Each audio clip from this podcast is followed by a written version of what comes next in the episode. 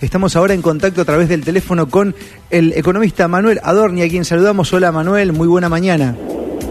¿Qué tal? Buenos, buenos días, ¿cómo estás? Muy buenos días. La verdad que bien acá, bueno, en el segundo día de la semana y, vos también camino, bueno, a, tu labor radial. Cole, cole estamos, Manuel. Así es, así es, así es, en esta, en esta cuarentena, ¿no? Ay, eh, que bueno, que tiene la verdad bastante preocupados a todos. Sí, sí, la verdad que sí, ¿no? Y acá en el interior la vemos bastante de coté, Manuel. Ustedes allá es realmente preocupante. Sí, bueno, a ver, eh, acá lo, lo notás más a flor de piel porque primero por un tema sanitario, ¿no? Que tenés el problema incrustado acá en el A, en lo que se le llama el AMBA, ¿no? La capital federal y el, y el conurbano bonaerense. Y después porque claramente la, la buena parte de la actividad de la generación de riqueza está en esta zona. Entonces, cuando se resiente esta zona, por supuesto que se siente más. Eh, y aparte son, eh, son lugares donde, bueno, yo particularmente vivo en la capital federal, donde eh, en general, por una cuestión de ingreso per cápita, las crisis llegan al final y ver, la verdad que ver locales vacíos, ver, en fin, ver una calle que no funciona, ver una ciudad apagada, bueno, la verdad que te da mucha preocupación y mucha tristeza y mucha y mucho interrogante en el que va a pasar, ¿no? Independientemente de que la cuarentena se flexibilice, que probablemente se haga a partir del 17 de julio en la capital federal, pero digo, bueno, ¿qué va a pasar hacia adelante con toda esa gente que cerró? No por la cuarentena, sino que cerró eh, y que no va, y que efectivamente no va a volver a la actividad, ¿no? Mm. Sí, y no, no hay nada que, que, indique que va a haber una ayuda para todos esos comercios o un plan de gente que van a salir a recuperar todo eso. Eh, hasta ahora eh, brilla por su ausencia los planes, ¿no? Que es lo que mucha gente espera también. Es que vos no tenés tampoco mucho para hacer, digamos, vos acá lo que tenés, es, lo que podés hacer es levantarla, flexibilizar la cuarentena o hacerla de una manera inteligente, este país no estaba preparado para tener 100 o 120 días de, encierro en, en, su zona más, eh, más activa. Eh, porque uno comete el error a veces de compararse con otros países y la verdad es que el mundo venía creciendo, ¿no? Argentina no. Eh, el mundo venía sin inflación, Argentina tenía inflación récord, el mundo venía con, con índices de pobreza más que razonables, Argentina no. Entonces los puntos de partida son diferentes, por lo tanto las medidas debieron haber sido otras, pero bueno, se ha, se ha, se ha puesto en primer plano pura y exclusivamente la salud, sin contemplar que ibas a tener un desastre, o al menos eso parece, ¿no? Que, no, no contemplaron la consecuencia económica que iba a traer todo esto. Ahora, Manuel, cuando el presidente dice que esto no tiene nada que ver con la cuarentena, sino que es la pandemia, eh, ¿Qué respuesta tenés para eso? Bueno, a ver, es, es el, el, el, el, responsabilidad, ¿no? Es el no asumir el, diagnóstico. yo puedo entender que la pandemia eh, trajo, o, vamos al hoy, ¿no? Para no, no, no, no, no hacer historia del coronavirus. Digamos, hoy te puedo entender que la pandemia te resienta el turismo, porque bueno, es, es así y es lo que está pasando y puedo entender que te resienta eh, alguna otra entidad. Ahora, después la decisión administrativa, porque es una decisión administrativa de el tipo de cuarentena que tomás, de responsabilidad en este caso del Poder Ejecutivo, del Presidente de la Nación. Digo, acá la, la responsabilidad, de, acá la culpa es en gran parte de la de la cuarentena y la pandemia, por supuesto que se lleva también su crédito. Pero digo, hoy lo que a vos no te deja trabajar, lo que no te deja flexibilizar tus empleados, o sea, despedirlo en caso de que sea necesario para que para que no quiebres, eh, lo que no te permiten producir es una decisión administrativa, digamos, acá es la, responsable claramente es la cuarentena. Eh, y, y la decisión política es echarle la culpa a la palabra pandemia. Bueno, es parte de la de la politiquería argentina y no, no, no tengo más que decir que ojo porque eh, esto va a dejar un porcentaje de pobreza inimaginado para Argentina, va a dejar eh, un montón de comercios y de pymes quebradas que no van a poder volver a la actividad y con ello eh, un montón de gente desocupada que no va a conseguir trabajo en el corto plazo. me da como la sensación que nos estamos deslindando una responsabilidad en, en, en, algo que, pusimos de nombre pandemia y en realidad tenemos que hacernos cargo de las decisiones que tomamos, ¿no? Mm, claro, sí, además, eh, mientras vos me hablas, eh, tengo la noticia en mente de un par de empresas que dejaron la Argentina y se fueron a Brasil, en donde también hay pandemia, y de hecho hay más muertos que acá, pero eso no, no condiciona la decisión de mudarse de una tierra a la otra. O sea, hay algo en Argentina que no gusta, por eso se van al lado. Si fuese por una cuestión pandémica... acá hay que, ¿Sabes lo que pasa? Acá hay una cuestión que hay, hay cuestiones que no nos explican tampoco, ¿no? Digo, si puede abrir... Eh, las actividades que siempre estuvieron abiertas fueron farmacia y supermercados, ¿no? Eso estuvo abierto desde el día cero y nunca cerrado. Cuando vos ves la cantidad de contagios que hay en esos rubros, es casi nula. ¿Por qué es casi nula? Bueno, básicamente porque cumplieron con determinados protocolos, porque cumplieron con el distanciamiento social, con el tapabocas, con lavarse las manos, etcétera, etcétera, etcétera. Entonces, si, ese, si esas personas pueden abrir y pueden eh, estar trabajando y produciendo sin contagiarse, ¿alguien me puede explicar por qué el zapatero de la esquina no puede abrir con los mismos protocolos? Digo, me parece que hay algunas cuestiones que, eh, que, no, que no cierran, ¿viste? Yo siempre digo lo mismo, ¿por qué uno puede ir a un programa de televisión un sábado a la noche a cenar, a hablar de cualquier cosa y no me puedo juntar con mi familia que vive a eh, 30 cuadras? Mm. Eh, es, es extraño, digamos. Hay cosas que no se explican bien o que están mal diseñadas y aparte ciento y pico de días, bueno, no hay, no hay ser humano que lo tolere, ¿no? Porque en el medio lo puedo tolerar un poco mejor eh, yo o, lo, lo puede tolerar un poco mejor el, la sociedad que la sociedad la, la parte de la sociedad que sigue teniendo ingresos y que tiene la suerte de todavía poder comer todos los días pero digo si estos 120 días de cuarentena le suma la gente que, que tiene serios problemas para darle comer a su familia bueno eh, el combo es bastante peligroso, ¿no? Decir que la culpa la tiene la pandemia y que la culpa eh, en tal caso es de, eh, no es de la cuarentena. Bueno, qué sé mm. yo, si siguen diciendo eso, lo que va a pasar es que la gente se va a empezar a morir de hambre. Mm. Porque cuando vos agarrás otras crisis severas en Argentina o en el mundo, por ejemplo en Brasil, la crisis 2015-2016, eh, que donde cayó el PBI de Brasil en esos dos años un 10%, en Argentina este año va a caer eh, de base un 10%, va a ser bastante más la caída, pero en esos dos años en Brasil se calcula que por la crisis económica hubo 30.000 muertos. En Argentina, el 2001-2002, se trajo que en los siguientes años haya 3.000 muertos más por mortalidad infantil y 3.000 muertos más por asesinato en la, en la República, en ocasión de robo. Entonces, digo, esto te trae esto también te trae muerte más allá de lo económico y más allá de la muerte por el coronavirus. Eh, y ni te digo cuando te metes, cuando hablas con médicos y te dicen, che, los consultorios están vacíos, acá hay gente que está enferma y que no viene a ver qué le mm. pasa, porque tiene miedo a contagiarse el coronavirus. Entonces digo, me están pasando cosas que mm, desde lo sanitario no me gustan y desde lo económico tampoco me gustan y aparte nos va a salir caro, digamos, esto la, la mejor previsión, la mejor previsión te da que te vas a recuperar en el 2024. Entonces digo, bueno, si, si, si esto va a ser así, bueno, estamos complicados. Ahora, ¿cuál sería el plan de todo esto? Por ahí escuché algún análisis medio perdido, Manuel, como que esta sería una estrategia bastante suicida y psicópata y comandada por el mismo Lucifer, si fuese así, como que es una estrategia para, para tratar de, de, arreglar la deuda de esta manera, ¿no? Decir, bueno, mira, Argentina la está pasando mal porque apostó todo su, su, artillería a esto de combatir la pandemia y que puede ser que a través de esto los acreedores digan, bueno, mira, vamos a arreglar más o menos porque antes de no cobrarle nada a un país que está fundido, ¿vos creés realmente en esa posibilidad o no deja más que ser otra teoría?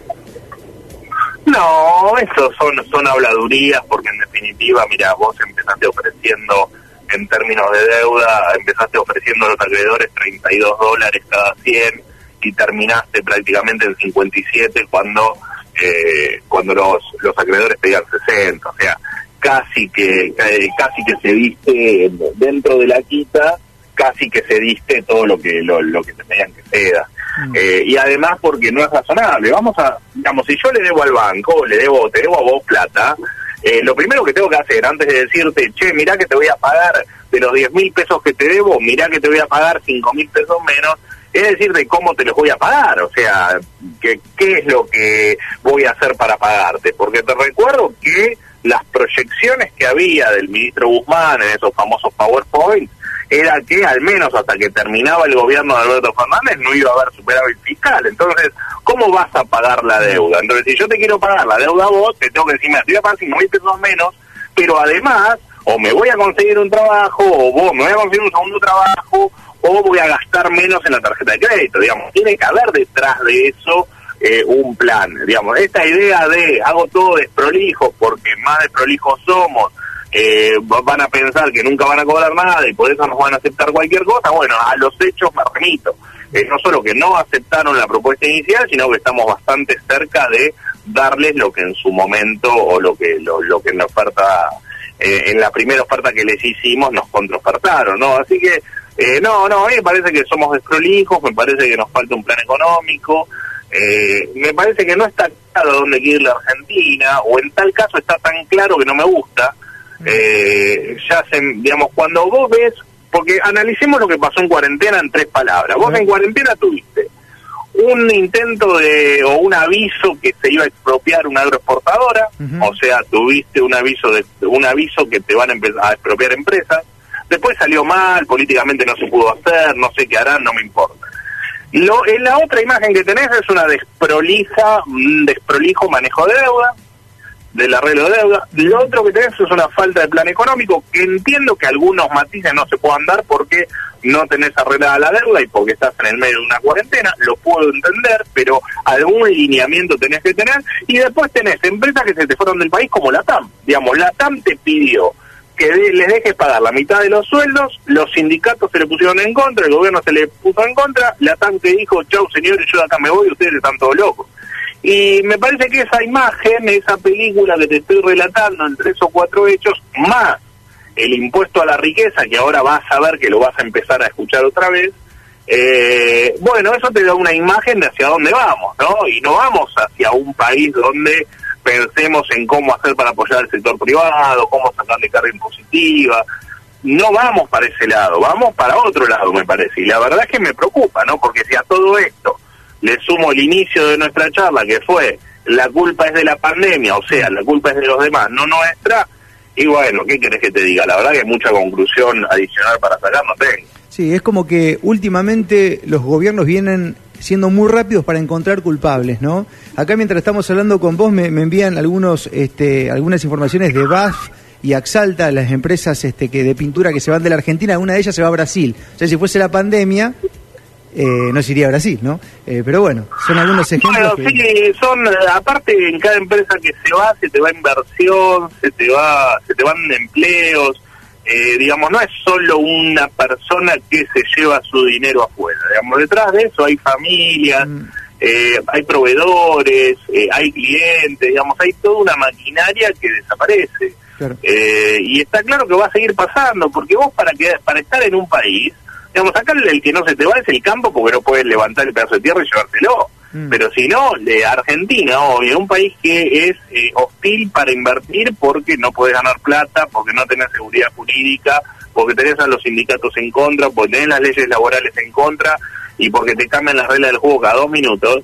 Eh, eh, digamos que lo que hacen las empresas es bastante razonable, digamos, uno si tuviese la posibilidad de irse con su empresa, y también uno se iría, porque vos vos te vas a donde más te miman, ¿viste? El, el, mm. al dinero, a los dólares van donde los cuidan, no donde los atacan. Y acá en Argentina eh, los atacan. Yo creo que la, la, la, la, única solución que tiene la Argentina es volver a generar la confianza que en algún momento sostener para que los todo el dinero que tenemos los argentinos abajo de los colchones, que es mucho, porque la, la, la gran mentira es eh, que acá faltan dólares, acá no faltan dólares. El tema es que nadie se anima a, a sacarlo de abajo del colchón por la inseguridad que tenemos, pero acá si no haces un marco eh, que aparente que este es un país serio y que la gente que tenga dólares para invertir o para gastar eh, crea en este país, acá este, este país no lo vas a sacar adelante nunca, es mm. así. Es verdad. Una vez hicimos un cálculo con un, con un columnista en la radio, nos daba que la cantidad de dinero que tiene el argentino en el colchón o afuera equivale más o menos a la deuda externa, ¿no? Es tremendo. O sea que si, se, si habría confianza... No sé si no es un poquitito más todavía, ¿eh? Si habría confianza, si esos dólares regresarían al país, pero claro, este cuesta confiar en nuestros dirigentes, no hay... No hay este, plan económico, nada. Eh, Manuel, el impuesto que más creció, fíjate que el impuesto que más creció en este año, de hecho el único que creció en recaudación, eh, en términos reales fue el impuesto país, el impuesto por la compra de dólares. o sea, la gente indefectiblemente se va a refugiar eh, a otra moneda porque sabe que las condiciones en Argentina, después no importa si esos 200 dólares lo metes abajo del colchón en una caja fuerte y lo mandás afuera. Lo que digo es que la desconfianza está en el pequeño ahorrista, ¿no? Mm. Sí, y, y, para colmo de males, ¿no? Eh, el gobierno en lugar de generar confianza, lo que hace es atacar a aquel que busca protegerse, porque ya ni siquiera ganar plata en la Argentina. Uno cuando compra dólares busca, busca no perder, digamos, lo que en algún momento logró. O sea, es tremendo. Es como que te van cerrando. Sí, pero aparte en una historia argentina que no, que no te favorece, ¿no? Donde tuvimos cuatro, cuatro signos monetarios en, el medio siglo, donde la inflación te come. Vos pensás que hace 20 años eh, 100, un billete de 100 pesos eran 100 dólares. Hoy un billete de 100 pesos es, son 80, 90 centavos de dólar. Entonces, lo que lo que ha perdido el argentino, ni hablar de los corralitos, las hiperinflaciones, digamos, todo lo que te ha dejado y te ha sacado capital a lo largo de la, de, la historia, ¿no? Vos agarrás hoy a un tipo de 70 años o de 80 años y cuando agarrás a esa persona tiene una inflación acumulada de trillones por ciento, mm. tiene, tiene cuatro signos monetarios, le sacaron 12, 13 ceros a la moneda. Eh, digamos, lo que, lo que acá en Argentina te pasa en poquitos años, en el mundo pasa en toda la historia económica. Eh, Argentina es un país muy particular, lo que pasa es que en algún momento lo tenemos que arreglar, porque hace 40 años teníamos un 6-7% de pobreza eh, y hoy tenemos un, bueno, sacando esta pandemia de encima, tenemos un 40. Si le metés la pandemia encima, tenemos un 50, un 60. Entonces, está claro que o vamos a un modelo donde vamos a ser un país completamente miserable, o empezamos a hacer las cosas distintas para en algún momento volver a ser un país normal, con índices de pobreza normal, con índices de inflación normal, con índices de inversión normal. Eh, pero bueno, eso está en la decisión de nosotros cuando votamos y de los gobiernos cuando cuando ejercen el poder. Mm. Eh, no, no. Después, la verdad es que uno lo único que puede hacer es dentro de las pocas reglas del juego que hay comportarse de la mejor manera posible. Y hoy es muy difícil. Hoy es muy difícil simplemente porque no te dejan salir a trabajar. Mm. Manuel, ¿sabes que muchos economistas, bueno, eh, yo te escucho hablar y, creo que también sos de, la misma camada, que, bueno, están anticipando que se va a venir una, una de las crisis más importantes de la historia de nuestro país. Muchos afirman que esa crisis va a empezar a, verse o a darse cuando se empiece a activar nuevamente la, la economía o las empresas o ahí es cuando realmente se va a empezar a ver la inflación producto de la cantidad de emisión monetaria que se está llevando adelante. En definitiva, ¿puede ser esa también una de las excusas por la cual el gobierno esté dudando en salir completamente o no de la cuarentena? Bueno, lo que pasa es que bajo esa tesis nos van a tener, tener encerrados toda la vida. Claro. Eh, eh, acá está acá está claro que vos tenés un problema. A ver, yo te, te doy mi opinión ya ni, siquiera como analista económico, te doy mi opinión como como como ciudadano de a pie y como como contribuyente. Digamos, a mí me parece que acá tiraron una pelota de dinero a la calle eh, que imprimieron Entiendo que tienen herramientas como para lo que se llama esterilizarla, o sea que eso no se vuelca a la inflación, eh, que de hecho lo están haciendo. El tema es que hoy tenés la economía, tenés encerrados de un lado a los que compran y del otro lado a los que venden. Por lo tanto, hoy claramente no tenés un efecto inflacionario. Digamos. Vos vas a ver inflaciones bajas, ahora tal vez empieza a subir un poco el índice si se empieza a flexibilizar la, la cuarentena, pero está claro que vas a un problema inflacionario, vas a una...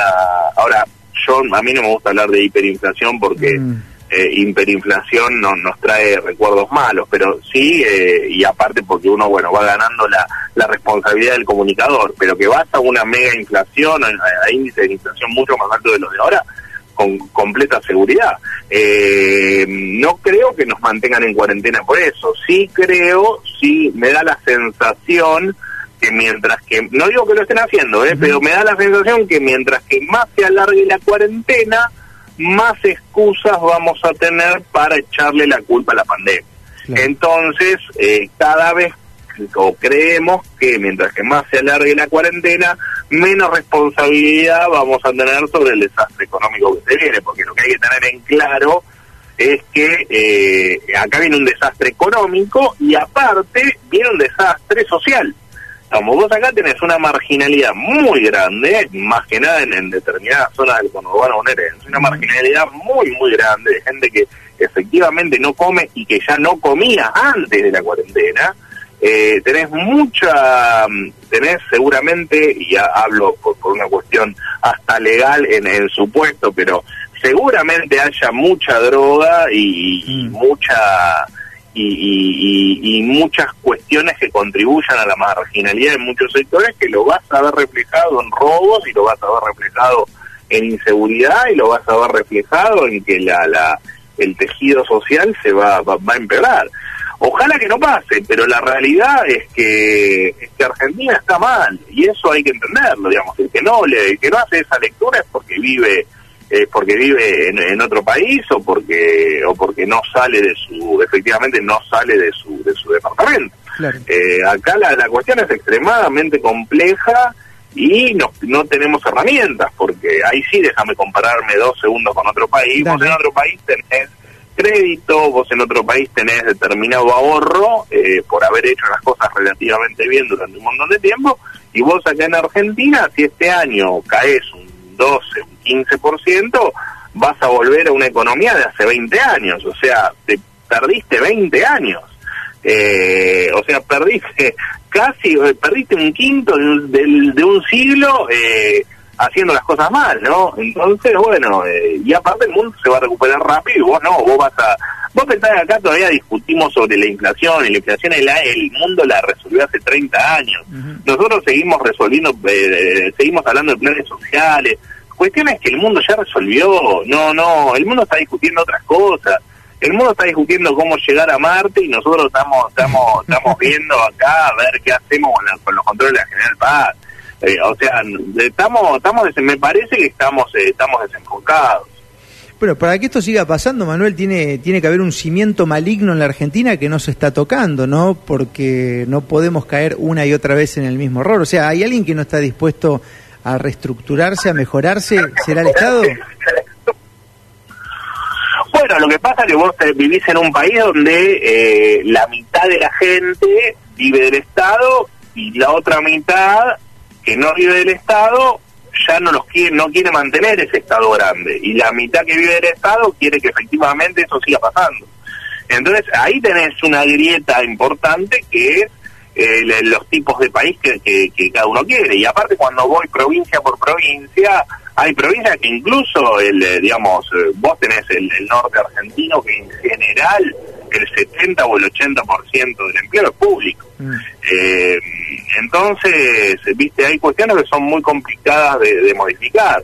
Yo lo que te digo es, mira, hagamos algo porque la verdad que esta, esta esta técnica macabra de decir el Estado te cuida, el Estado te salva y el Estado es el futuro, bueno, me parece que no ha dado buenos resultados. Vos cuando tenés un 40% de la economía en negro, un 35% de la gente que trabaja que está en negro, cuando tenés un 12 u 11% de desocupados por ahora, porque tenés prohibido a las empresas despedir gente, cuando tenés una inflación que vas a probablemente a los tres dígitos a fin de año que viene, cuando, bueno, no, no, no exageremos, vamos a altos dos dígitos el año que viene.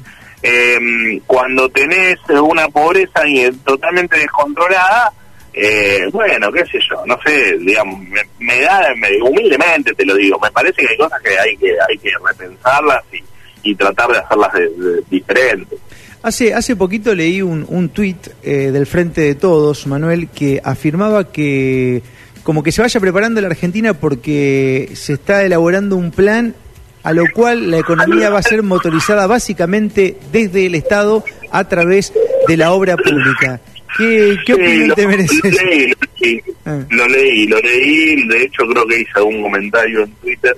Mira, a ver, eh, está claro que la filosofía kirchnerista es esa, ¿no? es incentivar el consumo eh, hay que recordarle al frente de todos que el consumo se viene incentivando desde hace 20 años y desde el 2010, a pesar de que nos dedicamos a incentivar el consumo, la Argentina no crece y cada vez los índices empeoran más. O sea que evidentemente el consumo por parte del incentivo del Estado no es la solución. Y aparte, la obra pública en Argentina, vos sabés muy bien que es un nicho de corrupción eh, donde eh, se desperdician millones y millones de recursos, ¿no? Digamos, Argentina es el país del mundo que más ineficiencia en el gasto público tiene. Y la ineficiencia en el gasto público está explicada por la corrupción y por los gastos innecesarios. Mm. Así que eh, a mí me parece que si quieren reactivar la economía desde la obra pública, en un país donde tenemos cientos de causas por corrupción en la obra pública, donde tenemos obras eh, pagas y no hechas, donde tenemos rutas que nos salieron fortunas y que no existen, eh, y pensar que la solución está en el Estado, bueno, está bien, no, no, es como que me escapa la nada, escapa lo que puedo decir, y, eh, son recetas que ya que ya fracasaron, es como que te diga, mira, la solución está en emitir dinero, bueno, está bien, si creen eso, no tengo mucho para analizar, digamos, me parece que hay cuestiones que ya sabemos cómo terminan, eh, acá el que genera riqueza es el sector privado, está demostrado en esta cuarentena, porque si para algo sirve esta cuarentena es para revalorizar algunas cosas, entre ellas el sector privado, valorizar al almacenero de la esquina que tenía un empleado y que no le pudo pagar más el sueldo. Eh, y para entender que el sector privado es el que motoriza y lo que hay que hacer del Estado en tal caso es correrse, ¿no? No es meterle más presión y más peso, como cuando tenés una piedra en la mochila más grande que tu espalda, no va, te vas a tener que arrastrar. Y es un poco lo que está pasando hoy. Así que si no logramos achicar esa mochila, Argentina no va a caminar, no importa lo que digan, no importa lo que hagan. Y estas teorías desde una desde una mesa de, de, de, alguien que maneja una red social diciendo que todo lo va a motorizar el Estado, será un mensaje para los militantes, pero no para la gente seria. Mm. Manuel, eh, como para ir cerrando más o menos, yo no sé si te das cuenta lo que se va generando al lado de tu figura, muchas cosas que, muchas son este, graciosas y otras no sé cómo, cómo te asientan, ¿no? Pero por ejemplo, yo ahora estoy en Twitter y pongo Adorni y sale República de Adorni, Adorni Reclutation, Adorni Joven, Adorni Misión, o sea, hay un montón de Adornis, muchos que se encargan de reclutar material de, de algunas opiniones tuyas, algunos memes y demás, eh, obviamente como propagandeando tu, tu, figura, ¿no? ¿Cómo, ¿Cómo lo tomás a eso? ¿Cómo lo vivís? No, los adornis, los adornis son eh, como se llaman, eh, o el ejército de adornis, como se autodenominan. Eh, primero que para mí es un, es un placer y un honor, porque en mm. definitiva es un halago y un mimo que le hacen a uno eh, porque consideran que el trabajo que hace uno como comunicador es bueno, así que a mí, me, más allá de que sea o no bueno mi trabajo, la verdad es que me, me, reconforta. Eh, y son extremadamente divertidos, ocurrentes, e invierten un montón de tiempo en eso.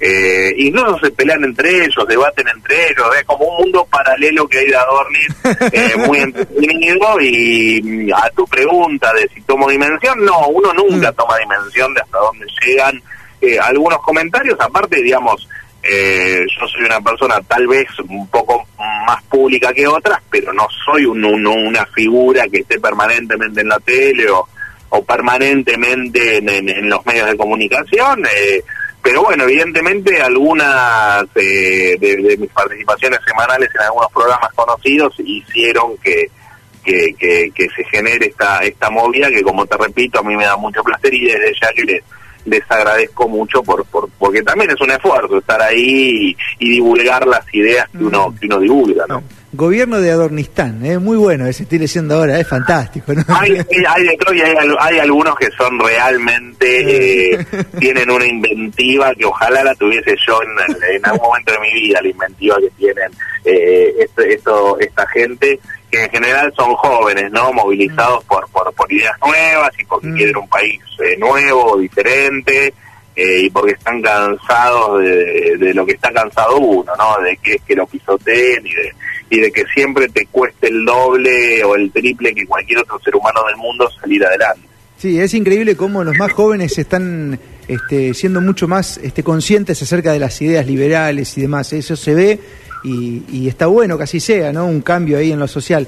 La sí, los jóvenes los jóvenes siempre fueron más efusivos, lo fue uno de joven, ¿no? Lo que pasa es bueno, en algún momento los jóvenes eran dominados por ideas de izquierda y hoy está más dividido, ¿no? Y hoy me parece que en los jóvenes se empieza a notar más la, lo que se llama la movida liberal o las ideas liberales. Mm. Eh, Manuel, bueno, te vamos agradeciendo, te dejamos tranquilo a que continúes tu, tu, jornada este, radial por allá. Saludos a todo el equipo y bueno, nada, este, no sé si estás al tanto del último sobrenombre que te han puesto. No, ¿qué me pusieron? No, capaz que ya lo conocé, atendedor de zurdos. Sí, sí, sí, me reí. Porque, de hecho hay compilaciones con contestaciones mías a, a, bueno, gente, a representantes de la izquierda. Eh, eh, pero bueno, entre todos nos divertimos y tratamos de, de, pasar todo eso la, de la mejor manera posible, como siempre con respeto y, y porque nunca vas a ver, al menos de mi parte, ni una mala palabra, ni una falta de respeto hacia nadie. Mm. Eh, sí, por ahí juego mucho con la ironía y con el sarcasmo, porque bueno, es parte de la de, de, cómo uno comunica, pero pero siempre con respeto, que es lo más importante en un, en un momento donde sea algo que falta, es el respeto y la el, el, el, tener eh, cierta mirada crítica, constructiva para con el otro. Mm. Manuel, te mandamos un abrazo grande y bueno, muchísimas gracias por estos minutos. No, por favor, un abrazo grande para todos y para todos los oyentes. Fresh. Esperanza.com